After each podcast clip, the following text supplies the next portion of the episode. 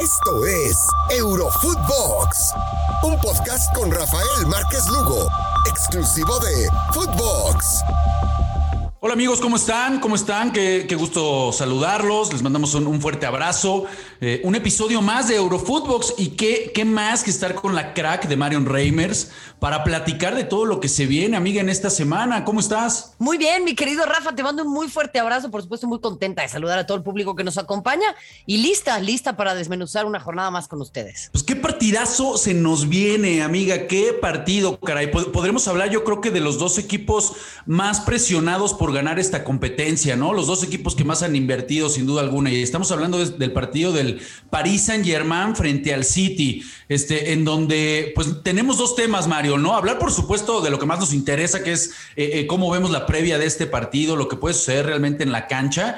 Y después, eh, como ya se, se, viene haciendo una costumbre, pues las notas que están saliendo constantemente alrededor del conjunto parisino, ¿no? La semana pasada era hablar de que si Donnarumma, que si el clan sudamericano lo apoya eh, y por eso no juega, apoyan a Keylor. Hoy, este, aparentemente sacan notas en donde cuál tridente, que si Neymar ya no se lleva con Mbappé, que no se pasan la pelota. Bueno, eh, todo ese entorno que ya Pochettino tendrá que aprender a manejar.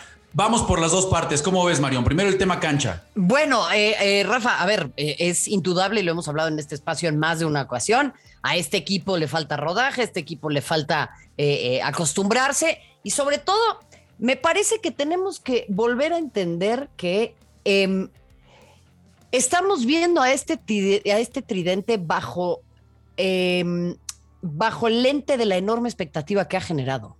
Entonces, cuando las expectativas son altas, la paciencia es poca.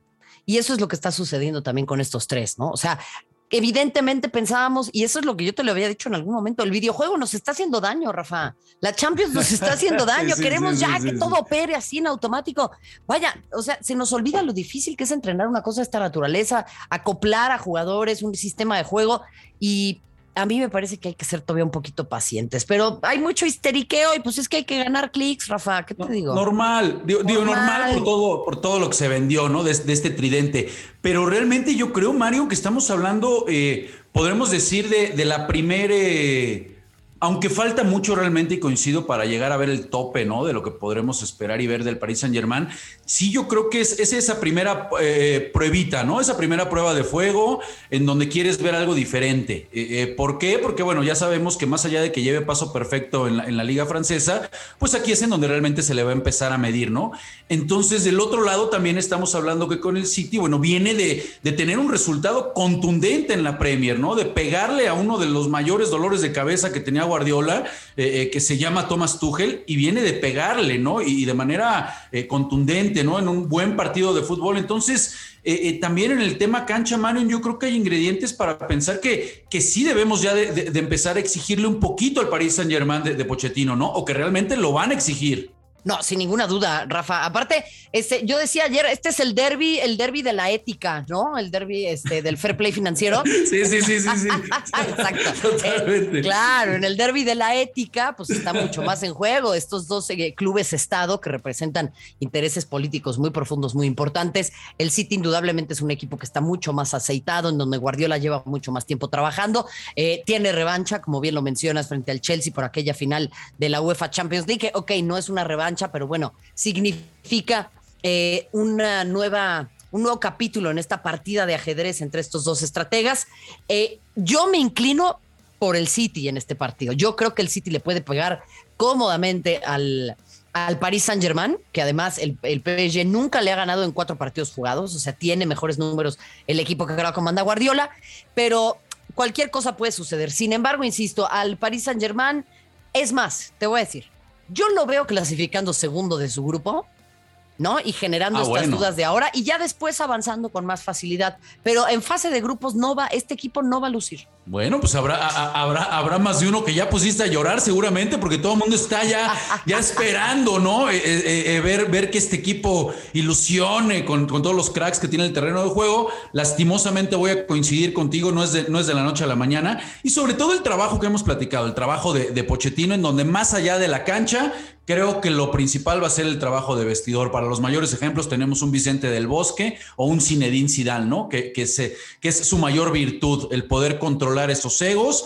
para que en la cancha simplemente puedan funcionar de la mejor manera, ¿no? Mario, me parece que por ahí va el tema de Pochettino. Ese es un tema bien importante, Rafael. Lo hemos hablado una y otra vez, eh, el manejar a los egos en ese club, eh, en ese vestidor nunca ha sido fácil. Desde que Cavani estaba ahí, yo siempre traigo el ejemplo de los penales por un millón de euros. y sí, porque es que tienes al dueño que se está ahí metiendo, al presidente que se está metiendo, que tiene otros intereses también en la Asociación de Clubes Europeos. O sea, hay muchas cosas en juego y ahí es en donde Pochettino, este es el buen momento para este entrenador, Rafa, de demostrar que que puede estar por todo lo alto, ¿no? Que no es nada más un MacGyver, que no es nada más un tipo que puede sacar a los equipos de problemas o que puede hacer mucho con muy poco, sino que también puede administrar amplios recursos como este roster de 35 futbolistas. Pues estoy, estoy de acuerdo, amiga. Vamos a estar muy pendientes, por supuesto, de tu, de tu transmisión, muy pendientes ahí de, de, la transmisión que nos ofrezcas, amiga. Pero voy a ir contigo, ¿eh? voy a ir con los de Guardiola, de Bruno y Grealish. Me parece que va a estar por ahí,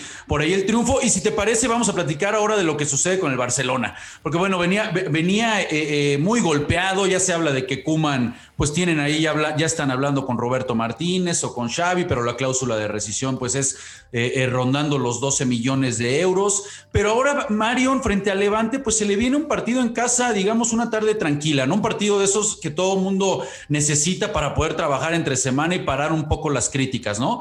Eh, en donde pudiera lucir nuevamente lo que pues debe ser el proyecto, y lo hemos platicado muchas veces aquí en Eurofootbox, amiga, el proyecto del Barça, ¿no? Con gente de la Masía, y me parece que, bueno, es lo más rescatable, ¿no? Eso, ahorita damos los nombres propios, pero por supuesto el regreso de Fati marcando gol. Mira, te, te, te secundo absolutamente, Rafa, pero te voy a decir una cosa, y a la gente no le gustó lo que mencionamos en la, en la transmisión del partido del Barça contra el Bayern. Y es que no es en contra del Barça, pero pues nuestra chamba es decir lo que vemos y lo que, lo que interpretamos de lo que sucede. El resultado no fue tan abultado como la otra vez que perdieron contra el Bayern, que fue una auténtica vergüenza. Pero el trámite del partido fue muy similar, Rafa. El Barça quedó absolutamente expuesto. Y a mí lo que me sorprendió fue que un público tan exigente como el del Camp Nou, con una afición que eh, ha estado acostumbrada en últimos años a ver el mejor fútbol del mundo y que de repente se le olvida esa época en donde no ganaban nada y todo era horrible y que ni a Maradona le pusieron, pudieron sacar provecho. Eh, esa afición que normalmente exige, que grita, que empuja, que, que, que, que, que critica a sus futbolistas, que, los, que, los, que los abuchea, ¿no? Hasta les aplaudió, Rafa. Y te voy a decir qué es lo que pasa con este Barça y a la gente no le va a gustar. Pero es que este Barça da lástima. Eso es lo que pasa. A la gente le, dio lastimita, o sea, le dio cosita verlo así, en serio. Y no es porque yo tenga algo en contra del Barcelona, es que es rarísimo verlos así. Y es un equipo que está en reestructuración, pero que no es el gigante al que estamos acostumbrados. Entonces, a cualquier santo se le arriman. O sea, le aplauden a Gaby, le aplauden a quien, a quien tú quieras, a Araujo, ¿no? O sea, y me parece que Fati puede ser una enorme esperanza para este club, pero es un club que se está reestructurando y yo no estaría cayendo en ese jueguito de cada fin de semana decir, ahora el Barça por todo lo alto, ahora el Barça por todo lo bajo, porque les va a dar esquizofrenia, amistades. Con todo respeto para las personas neurodivergentes, ¿eh? pero de verdad, o sea, tienen que hacerse a la idea de que este va a ser un proceso largo y que este es un duelo que hay que atravesar y los duelos no se resuelven en 15 días. ¿eh? No, no lo pudiste decir mejor, eh, suena cruel y despiadado.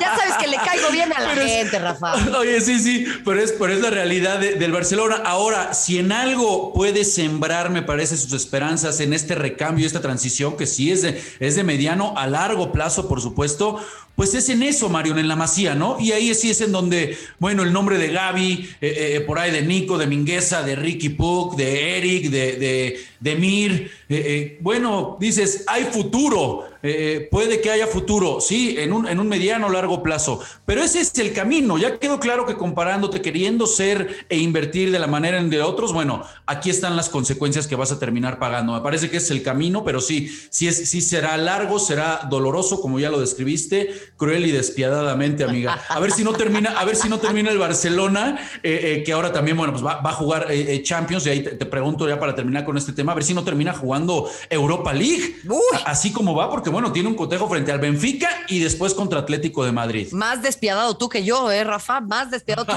que yo. Eh, sería rarísimo. Y me dolería, me dolería por la competencia, por, por todo, pero el Barça no ha terminado de tocar fondo, ¿eh? Te lo digo así, para mí eh, eh, este no es el fondo todavía de este equipo. Y repito, a la gente no le va a gustar. ¿Qué más quisiera yo que el Barça le vaya bien? Pero no le va bien. Basta. No va por ahí. No, lo tienen que reestructurar. Lo tienen que volver a hacer. No todo, pero hay cosas que tienen que volver a hacer de entrada de arranque. Sí, bueno, va, a tardar, estoy, de acuerdo, y a ver qué sucede con Kuman, ¿no? Que ya, ya se habla, ya hay presión ahí en ese banquillo. Bueno, vamos a ver qué termina por suceder. Mario, se nos acaba el tiempo, amiga, pero antes tu comentario. Eh, hoy, hoy sale la nota, ¿no? De que la UEFA se rinde, anula los procedimientos ante la Juventus, el Barça y el Madrid por la eh, famosa creación de la Superliga. O sea, Seferín, eh, para atrás, los tribunales de Madrid ya no prosigue. ¿En qué va a terminar esto, Marión? Uy, híjole, Rafa. Eh, pinta muy bravo este tema, eh, todo el asunto político que, que pinta por ahí. A ver, dice, dice ahí que, que, no va a haber ningún problema y em, que, que, no estarán sancionándolos. Justo se acaba de confirmar esa noticia, pero el teje y maneje político que existirá detrás de eso, de mí te acuerdas, les va a salir muy caro, ¿eh? Y este no es el último capítulo, lo hablé yo contigo también en otras ocasiones y otros espacios. Eh, el fútbol se tiene que reestructurar. Este modelo económico es absolutamente insostenible y eso es algo que la UEFA también tiene que entender y que ha intentado lograr, pero la manera en la que se están enfrentando todas estas instituciones y todo lo que está sucediendo, al final al que más caro le va a salir es al aficionado. Estoy de acuerdo. Entre la FIFA queriendo jugar mundiales cada dos años, entre la UEFA queriendo meter más equipos y más partidos en la Champions, y por supuesto los dueños de los equipos queriendo generar esta Superliga. Vamos a ver en qué termina todo este bochornoso asunto, amiga, pero mil gracias como siempre por acompañarnos en Eurofootbox. Al contrario, es un placer, Rafa. Te mando un fuerte abrazo. Y a todos ustedes también, toda la banda que siempre se da cita, muchísimas gracias. No se olviden seguirnos en nuestras cuentas personales, escucharnos de lunes a viernes. Les mandamos un fuerte abrazo. Esto fue Eurofootbox con Rafael Márquez Lugo, un podcast exclusivo de Footbox.